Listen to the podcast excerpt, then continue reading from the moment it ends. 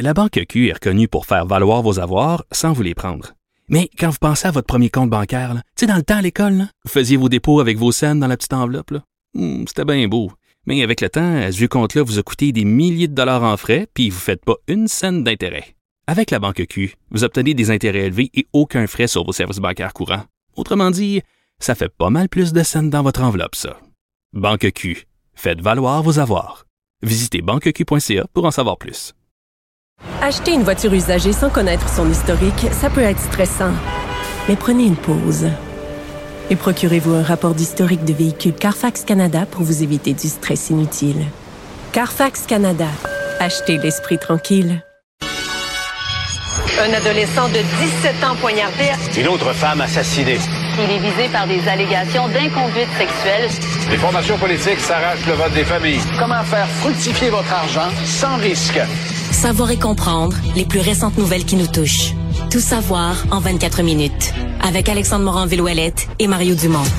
En manchette dans cet épisode, mise à jour économique, le Canada pourrait entrer en récession l'an prochain. Les élus de Québec solidaire prêteront serment au roi, mais veulent adopter le plus rapidement possible un projet de loi pour que ce soit facultatif à l'avenir. Jeux olympiques de 2030, le maire de Québec lance une surprise. Il est ouvert à une candidature olympique et des rumeurs de plus en plus persistantes sur l'état de santé de Vladimir Poutine. Tout savoir en 24 minutes. Tout savoir en 24 minutes. Bienvenue à Tout savoir en 24 minutes. Bonjour Mario. Bonjour. Tout d'abord, c'est cette euh, mise à jour économique que l'on attendait cet après-midi du côté d'Ottawa. La ministre des Finances, Chrystia Freeland, qui a déposé là, cette euh, nouvelle mise à jour sur l'automne. Document de 100 pages, quand même très volumineux pour une mise à jour économique. Ben, c'est parce que le contexte, tu sais, la, la mise à jour, c'est l'espèce de, de, de document intermédiaire de l'automne. Le printemps, il y a le budget. C'est la grosse affaire. puis Mais rarement, sincèrement, j'essaie de, de trouver dans mes souvenirs, rarement, ben, peut-être l'année de la COVID, mais que entre le printemps puis l'automne, tu dis, OK, inflation, changement des taux d'intérêt. Tu sais, quand on écrit son budget, les taux d'intérêt étaient genre à 1 Là, ils sont à 4 Tu vois, j- rarement, tu dis, les choses ont changé aussi radicalement en quelques mois seulement. Puis que là, personne parlait de récession. À- Au moment de son budget, là, personne parlait de récession. Donc, on est ailleurs. Et on n'utilisait pas le mot en R, le mot récession jusqu'ici. Euh, et maintenant, on l'évoque pour la première fois. On dit que dès le début là, de l'année prochaine, dans le scénario pessimiste, on prévoit que le Canada entrerait dans une récession légère. On parle entre autres là d'un PIB qui plongerait dans le négatif à moins 0,9% l'an prochain. Taux de chômage qui pourrait atteindre un pic de 6,9% aussi. Donc ça, c'est le scénario le plus pessimiste. Si on prend celui qui est le plus probable selon Ottawa, on pense pouvoir éviter la récession encore et toujours. On Espèce de scénario de la croissance zéro ou à peu près. là. 0,7% du PIB en 2023. Ce serait Sur l'ensemble de l'année. exact. Mais genre croissance à peu près zéro pendant les six premiers mois de l'année ou légèrement négative puis positive l'autre trimestre, mais pas assez pour avoir deux consécutives de récession. Mais Oui. la, en fait, moi, je, l'enjeu c'était pas de savoir est-ce que le Canada est à risque de récession. La réponse est oui, est à fort risque de récession. C'est est-ce que la ministre Freeland allait oser dans un document officiel gouvernemental l'inscrire? Et moi, je pense que c'était bien de le faire. C'est bien d'avoir une lecture lucide des choses comme gouvernement. Euh, Moi, je, sais qu'il y en a qui disent un gouvernement peut jamais utiliser le mot en R justement parce que en en parlant, il fait peur au monde, ça provoque la récession. Mais on s'en doute tous tellement ben oui, c'est tellement dans l'air. C'est les mots que Mme Freeland a utilisés, entre autres. là. Elle a dit, là, il faut être franche avec les Canadiens. Ben oui. Il faut, faut vraiment qu'on en parle. On a, parl- on a aussi annoncé quelques dépenses quand même qui vont être utilisées. Là, on se dit... euh, soucieux quand même de pas avoir fait des dépenses exagérées, mais on a quand même dépensé 45 des revenus supplémentaires qui ont été engrangés dans le budget depuis le printemps, des revenus supplémentaires là, grâce à l'inflation, hein, parce que qui dit inflation dit quand même un revenu. On paye plus cher, on paye plus cher, on paye plus de taxes de vente. C'est Oui, voilà. l'équation, assez simple. Alors- Là, puis les salaires ont augmenté, on l'oublie là, mais la pénurie de main d'œuvre et l'inflation font que beaucoup de gens ont demandé des améliorations de salaire et la ça, croissance, sur la les croissance impôts, des ouais. salaires est là. là. Exactement, et ça, ça se ressent sur les impôts. Et là, on parle de 6 milliards de nouvelles dépenses cette année qui vont être allongées. Déjà qu'il y a plus de 7 milliards qui ont été annoncés depuis le printemps dernier. Entre autres, on a répondu aux demandes du NPD. On veut aider les travailleurs à faible revenu, les étudiants. C'est 4 milliards de dollars sur 6 ans. Entre autres, l'allocation canadienne pour les travailleurs. 2,7 milliards sur 5 ans pour éliminer en permanence les intérêts sur tous les prêts d'études canadiens également, donc pour les étudiants, mais surtout 1,6 euh, de dollars, Mario, pour tenter d'améliorer les services du fédéral. On parle entre autres, ben, le traitement des demandes d'assurance emploi, mais aussi tout ce qui est des passeports, ah, Mario. Pas faux. On a vu le bordel que ça a créé, donc on veut réduire les temps d'attente dans les centres de services. Canada aussi offrir des services plus rapides aux vétérans, puis embaucher des agents de services frontaliers supplémentaires pour répondre à la forte demande aux frontières aussi. Donc, ça fait partie des mesures qui ont été annoncées dans la mise à jour économique de Mme Freeland. C'est Actualité. Tout savoir en 24 minutes. Aujourd'hui, euh, les élus de Québec solidaire ont annoncé qu'ils allaient prêter finalement serment au roi après avoir euh, eux-mêmes tout comme le Parti québécois, éviter de le faire euh, lors des assermentations.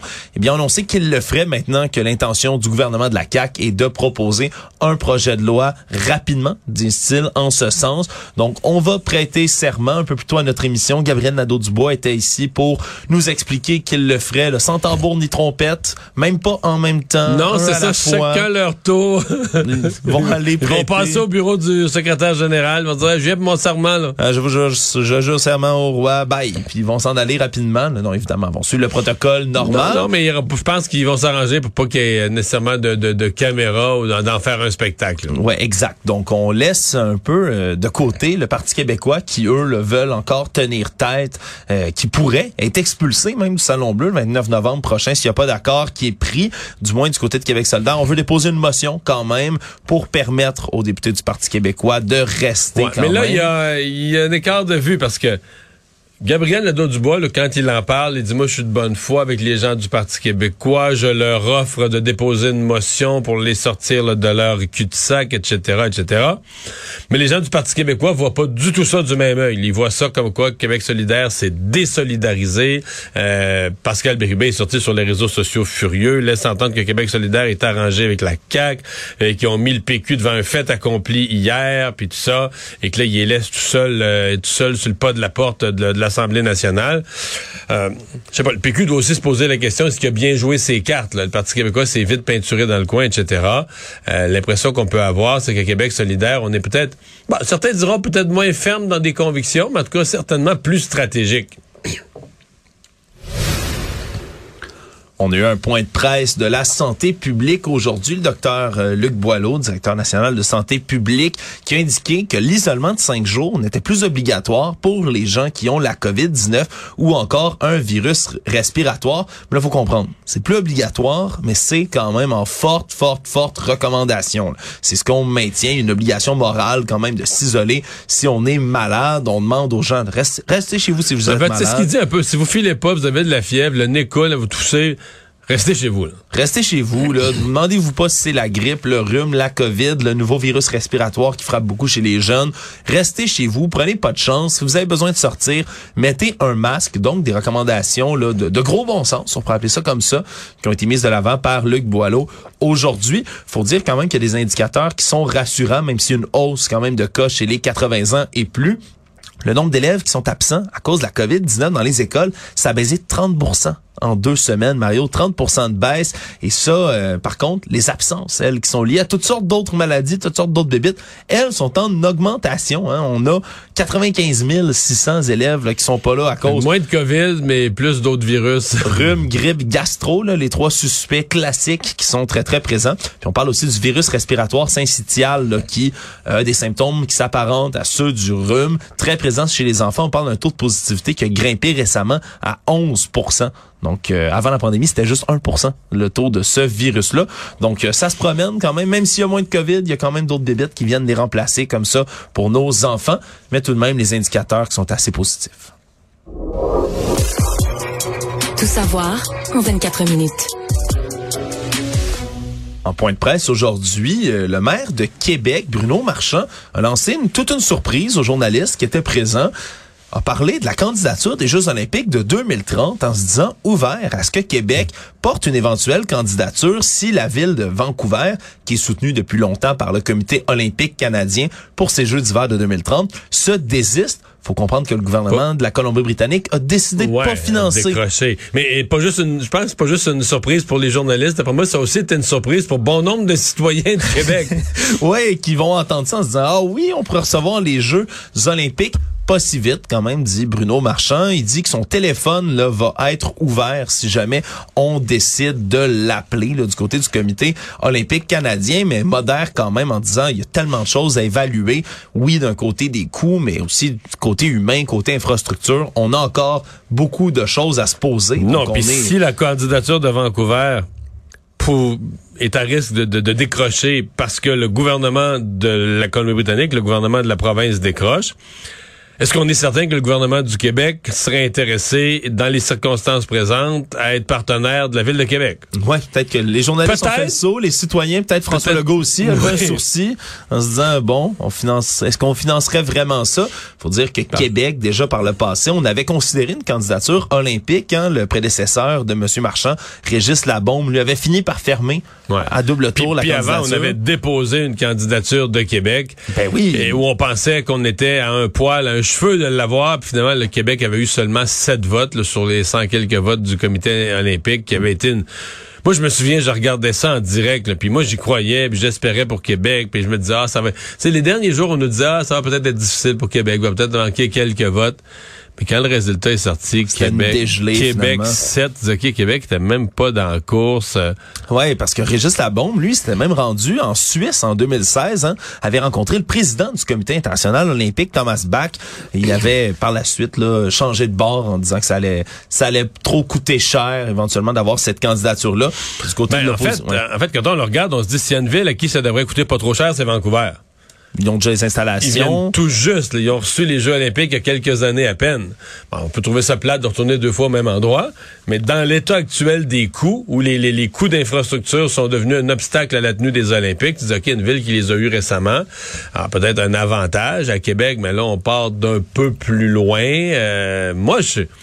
Moi, il y a un côté de moi je trouve que c'est très mobilisateur d'avoir le monde entier chez soi. Les Jeux d'hiver, c'est particulièrement beau. Euh, Québec, une, il y en a eu une couple de fois des Jeux d'hiver dans des fausses villes d'hiver, des villes où il n'y a même pas de neige.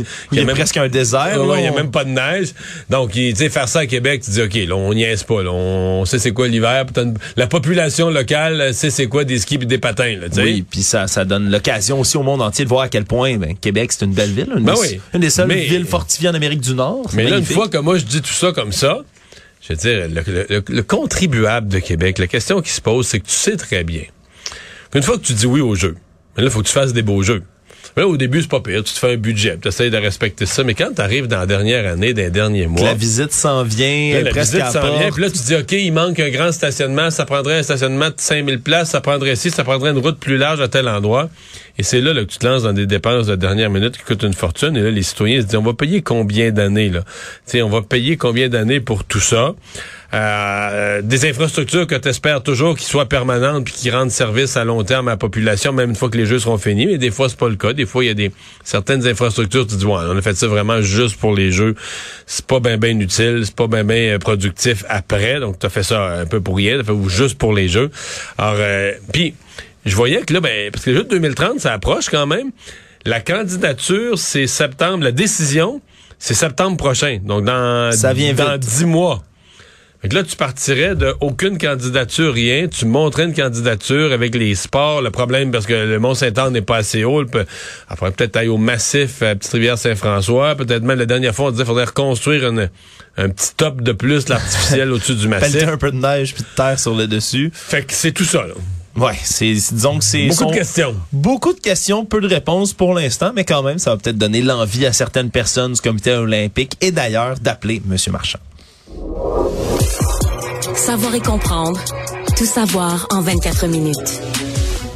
Le sort d'un petit garçon de 5 ans qui est dans un coma artificiel depuis le 12 juin dernier, après s'être retrouvé quasi noyé dans une piscine familiale. C'est joué devant les tribunaux parce que l'hôpital de Sainte-Justine a reçu la permission officiellement d'un juge de l'extuber, donc d'enlever le tube qui euh, lui permet là, une respiration ventilatoire artificielle et qui, euh, le, jeune est en coma comme ça depuis quatre mois. On dit que en étant resté de 15 à 20 minutes sous l'eau, c'est extrêmement long. Il y a des séquelles graves et permanentes au cerveau, détresse respiratoire aiguë, dysfonction cardiaque, des épisodes de convulsions et on en passe. Et pour l'évaluation, c'est qu'il ne peut plus penser, il ne peut plus euh, bouger, il ne pourra, il ne peut plus, il ne pourra plus bouger par lui-même, intention des mouvements intentionnels, euh, ne pourra plus entendre, voir. Euh, donc, on dit ne peut même plus, ne pourra même plus penser. Oui. Fait que tu sais, dans probablement ce qu'on appelle un état euh, neurovégétatif. Ouais. Et j'imagine pour les parents la décision est épouvantable, mais en même temps c'est que tu dis ok il est maintenu artificiellement en vie. Les médecins disent peut-être qu'en le désintubant il survivrait quand même. Puis là, à ce moment-là, ben là, c'est la nature. Mais est-ce que mécaniquement, tu gardes en vie un enfant qui a Ouais.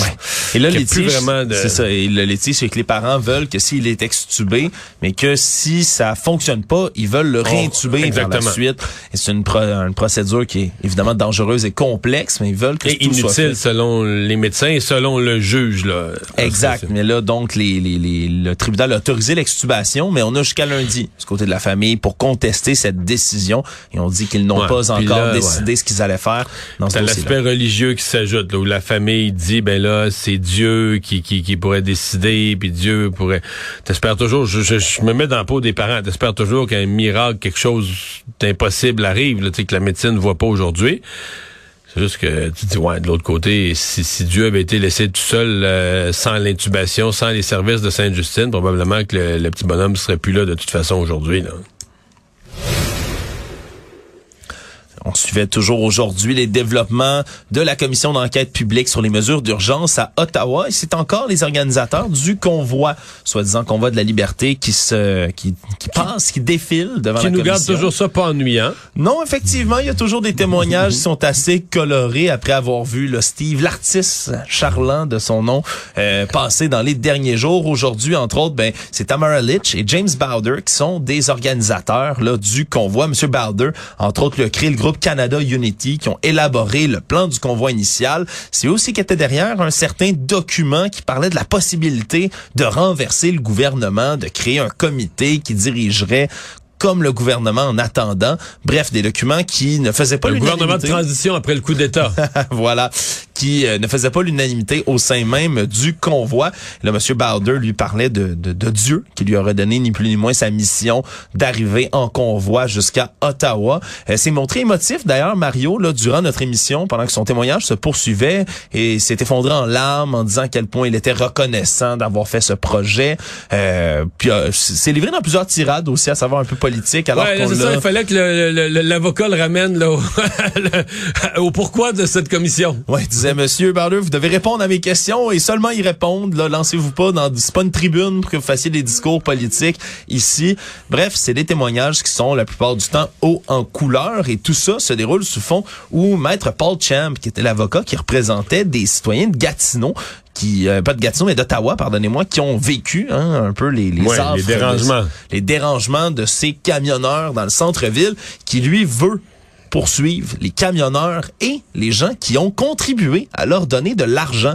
Donc les gens qui Donc il inclut les contributeurs dans sa poursuite. Ouais, des dizaines de milliers de gens qui ont envoyé ou qui ont envoyé de l'argent par exemple par GoFundMe ou GiveSendGo entre autres seraient visés par sa demande de recours collectif pour 300 millions de dollars si c'est accepté par la justice parce qu'on n'est pas encore rendu là. Ce serait 400 camionneurs, dizaines de milliers de personnes qui ont fait des dons qui seraient visés. Après ça, il faudrait coordonner la redistribution de tout ça auprès de près de 24 000 citoyens d'Ottawa dans le centre-ville. Bref, ça continue de barder à Ottawa, puis on n'est même pas à la fin du tout là, en ce moment de ces témoignages. Pour rappeler que le premier ministre Justin Trudeau doit témoigner. Et dans trois semaines à peu près, vers la fin du mois de novembre. Il y a même des procédures pour forcer Doug Ford à y venir aussi. Ça non plus, c'est pas encore réglé. Donc, euh, il y en a encore des témoignages intéressants à venir. Le service de police de la ville de Gatineau a indiqué avoir retrouvé des objets métalliques dans des friandises d'Halloween. Il y a un enfant également qui aurait été intoxiqué, donc dans le secteur de Gatineau. Euh, possible intoxication là, à la consommation de bonbons d'Halloween, mais l'enquête est en cours. On n'a pas beaucoup d'idées par rapport à qu'est-ce qui pourrait causer cette intoxication-là, mais on rappelle du côté du service de police de Gatineau qu'il faut faire attention à vérifier l'ensemble des friandises récoltées par les enfants. Pendant quelques années, c'était ça qu'on disait beaucoup les lampes de rasoir. On n'entendait plus parler de ça. Là. Il me semble que c'était fini. Peut-être moi qui est moins attentif, mais depuis quelques années, il me semble que c'était plus tranquille. On l'entendait moins, mais là, on rappelle les consignes, hein, les emballages qui sont percés, ce qui est pas scellé, euh, jeter ça à la poubelle. Faire attention aussi aux, euh, aux mentions inhabituelles de THC ou de cannabis. Hein. Dessus, il y a un symbole de feuille de cannabis sur les friandises qui peuvent en contenir, parce que ça existe. Puis c'est pas très drôle si votre enfant en consomme. Donc, c'est toutes sortes de choses là qu'il faut prendre comme mesure de précaution additionnelle quand même, parce que ça arrive encore qu'on ait malheureusement ce genre de cas-là. Économie. Nouvelle de dernière heure, Mario, l'entreprise américaine Lowe's a annoncé aujourd'hui que ses bannières canadiennes bien connues ici, Rona, Renault Depot et Dix Lumber, ont été vendues à Sycamore Partners, qui est une société de capital, pour 400 millions de dollars, transaction qui vient de survenir, donc on n'a pas beaucoup de détails. Mais c'est pas... Euh, c'est pas une bonne nouvelle parce que ce que je comprends, je connais pas Sycamore, mais c'est une société, euh, société de capital action. C'est une, une société qui, achète n'importe quoi. Puis c'est un peu, euh, peut-être mon parallèle est boiteux, mais un peu comme des gens qui font des flips sur des maisons. Là.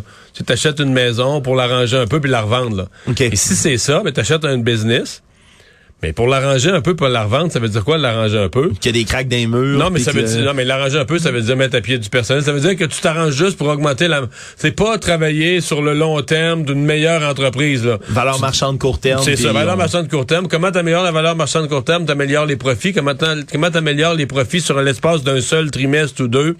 Tu coupes des dépenses, tu coupes des employés. Euh, je sais pas, euh, c'est pas euh, c'est pas nécessairement une si bonne euh, pas nécessairement une si bonne nouvelle que ça. Donc euh, je sais pas comment qu'est-ce que ça signifie pour l'avenir de tous les magasins parce que Lowe's à l'époque avait comme pris des engagements, on va garder le personnel, on va garder les gens, tu sais le, le, le, le, Rona puis ça va avoir sa propre personnalité avec ses gestionnaires. On, comprenait qu'on avait perdu le contrôle au Québec. Mais bon, mais pour les gens des magasins, on, on aura plus de détails sur ce que ça signifie mais je vois pas ça comme une bonne nouvelle. ça veut dire que ça pourrait probablement être revendu à on sait pas trop qui, euh, par morceau ou en total au cours de la au cours de la, de, la, de, la, prochaine année ou des deux prochaines années. Donc c'est pas gage de stabilité, là, c'est pas une très bonne nouvelle. Une autre entreprise dont l'avenir est assez incertaine, c'est Tupperware, géant euh, des pots Comment je pourrais décrire un Tupperware? Je sais pas comment Tupperware peut faire des pertes. Moi qui pensais que ça fermait si étanche. ben voilà, aujourd'hui on avait Donc, leur compte de banque n'était pas Tupperware, c'est ça? Leur compte de banque n'était, tu me déstabilisé Mario, il n'était pas dans un Tupperware, faut croire, parce qu'aujourd'hui là, les résultats financiers. C'est comme la petite passoire Tupperware là, qui est si bonne là, en plastique. Là. Ben voilà, ça coule, ça coule, hein, ça coule. On a perdu aujourd'hui 42% de la valeur de l'action de Tupperware en ouais, bourse. Parce que les, ventes ont baissé de 20% à un moment où l'entreprise est super endettée. Fait que là, les actionnaires regardent ça, les, marchés regardent ça, et disent ok. Là. Dette qui dépasse les 700 millions de dollars. Beaucoup plus que leur liquidité. La, la, dette est beaucoup plus grosse que les liquidités. Donc là, c'est la question, est-ce qu'ils sont capables de faire de l'argent, faire des profits pour payer cette dette-là? Puis là, tu vois les ventes en baisse de 20 Que là, ça fait comme, oups. Le navire est pas prêt d'être redressé, donc c'est une mauvaise nouvelle pour Tupperware, une entreprise qui a été fondée quand même en 1946 dans 70 pays, qui euh, se déplace par rapport avec ses avec ses représentants indépendants. Et t'as parlé à certaines des représentants de Tupperware au Québec qui, qui euh, la prenaient dans le journal. Là, ouais, absolument, qui étaient pas au courant, qui disaient nous nos ventes ça va bien. Il y en a plusieurs d'entre elles aussi que c'est comme un second emploi, quelque chose qu'ils font pour arrondir les fins de mois et surtout par passion. La plupart des mm. représentants représentantes qui font ça disent c'est vraiment parce que c'est un plaisir. Ça fait longtemps qu'on fait ça, mais on l'apprend. Donc ils vont suivre avec avec attention ce qui va ce qui va suivre. Mais la, la, pandémie, ce que je comprends, c'est que la pandémie a été difficile pour euh, toutes ces ce, modèle de vente par. Euh, au début de la pandémie, quand tout le monde s'est mis à cuisiner, là, il y a eu un petit. Si je me fie à une, représentante de qui on a parlé, il y a eu un petit boom d'achat de plats. Mais après ça, le fait de ne pas pouvoir réunir des gens, puis tout ça, ça a été. Pas, euh, quand tu mets un repas dans un Tupperware, d'accord pour ton frigidaire. Moi, j'utilise beaucoup pour mes lunchs au, au boulot. C'est vrai? Quand Le vas- télétravail, c'est pas bon pour le Tupperware non plus? Ben non, tu le mets dans ton assiette, ton repas pour le faire chauffer au micro-ondes, pas dans ton Tupperware. Donc c'est certain que c'était pas, euh, c'était pas la meilleure période pour cette entreprise. Le monde. Il y a des spéculations qui entourent l'état de santé de Vladimir Poutine, le dirigeant russe, depuis le début de son invasion en Ukraine. On comprend rapidement qu'il y a de la désinformation, souvent qui centre là-dedans. Il n'y a pas seulement le Kremlin qui va faire de la désinformation. L'Ukraine, l'Occident vont eux-mêmes alimenter quand même la machine à rumeurs, souvent. Sauf que euh, dans les dernières semaines, dans les derniers jours, ces spéculations-là et ces rumeurs de maladies graves sur Vladimir Poutine se font de plus en plus persistantes. On parle entre autres là de, de documents du Kremlin qui auraient fuité, évidemment sans qu'on puisse les confirmer, dans lesquels on parlerait de maladie de Parkinson et même peut-être d'un cancer du pancréas du côté de Vladimir Poutine. Et là, on Parce pointe qu'il y a des sites, j'ai vu des sites des médias européens là, un peu euh, tu sais, qui s'étirent le coup. Mais... ben, The Sun, médias britanniques, Ouais, Sky. News, mais qui- et là, on prend, chaque fois qu'il sort en public, on regarde ses mains, est-ce qu'il y aurait eu des traces d'une piqûre, Ben, de ci, de ça? Et on en voit dans une de ses dernières apparitions où il passe en revue des soldats, des armes, semble-t-il, que sur sa main, on pourrait voir ce qui s'apparente, par exemple, à un- un- une piqûre de cathéter qu'on pourrait injecter là, pour euh, des médicaments intraveineux dans une main. Euh, D'un autre côté aussi, à 70 ans, Vladimir Poutine, ses apparitions publiques sont de plus en plus rares aussi, ce qui ne pousse pas dans la bonne direction pour tenter d'éteindre ces sais, pour un rumeurs. cancer, d'une fois à l'autre, là, on, on le verrait plus clairement amaigri. Ouais, ben on- il y a des rumeurs qui parlent qu'il aurait perdu 18 livres et on voit aussi que son visage est gonflé. Souvent, c'est attribuable comme ça à certains médicaments qui peuvent être pris dans des cas de maladies graves. Bref, il y a même une rumeur qui a été poussée par l'ex-directeur du MI6 qui dit que Vladimir Poutine serait gravement malade, lui aussi. Évidemment, là, à prendre avec un énorme grain de sel parce qu'il n'y a rien de Mais- confirmé dans tout ça. Mais ça circule allègrement. Ça circule allègrement. Résumer l'actualité en 24 minutes, c'est mission accomplie.